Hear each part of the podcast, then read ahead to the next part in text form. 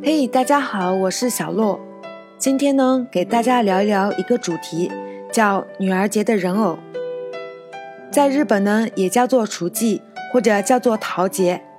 而桃节来源于一句民间俗话：“三月三，桃花开。”而且日本人自古便信奉桃木能够破邪，希望保佑女孩子健康一生的成长。三月三这天呢，其实最开始是源自于我们中国的一个旧时节日，叫做上巳。曹魏以后，人们在这天洗濯污垢，祭祀祖先。魏晋之后，变成了在水边饮宴、郊外游春。后来，这个节日传入到了日本，日本人在这个节日上再增添了自己的新元素。刚开始时，他们用和纸折叠成人形。按摩之后抛入江河大海之中，代表着把自身的疾病和邪气转移到了纸人身上，然后随波而去。在那个时候，日本贵族女性中间还有玩纸娃娃的习俗，他们会制作一些精良的娃娃当做礼物互相赠送，这些娃娃就叫做除人形。后来到了江户时代，有人向幕府建议，把霉运娃娃和除人形合二为一。变成一种女孩子专用的吉祥物，幕府觉得这个建议可以有，就此采纳了。就这样，女儿节和女儿节人偶就开始出现了。随着江户时代社会的不断发展，人偶也逐渐变得奢华起来，尤其是武士家和有钱的商人家，人偶就如同艺术品一般，穿着华丽的服装，画着精致的贵族妆容。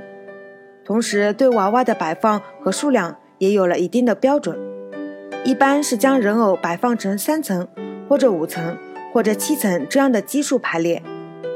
摆放人偶时，还要辅以桃花、灯笼、梳妆台、日用品等装饰。一套顶级豪华的娃娃摆放就更有讲究了，一般一共有十五个人偶，摆放分为七阶，第一阶是天皇和皇后。第二阶是三名宫女，分别拿着酒、酒杯、酒壶。第三阶是五名奏乐的乐师。第四阶是左右两名大臣。第五阶是三名随从。第六阶摆放家具。第七阶放的是牛车和轿子。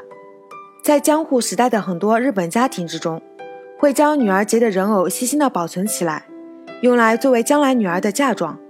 等女儿有了女儿之后。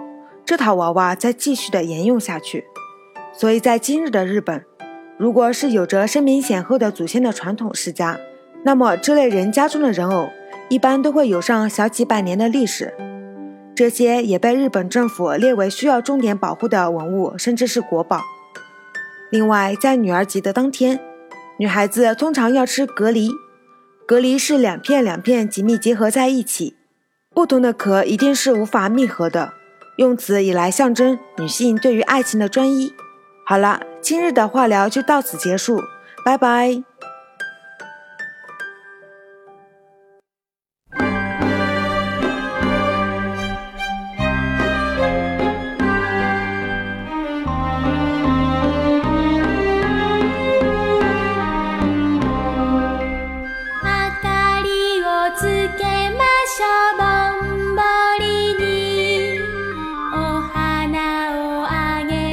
Shama.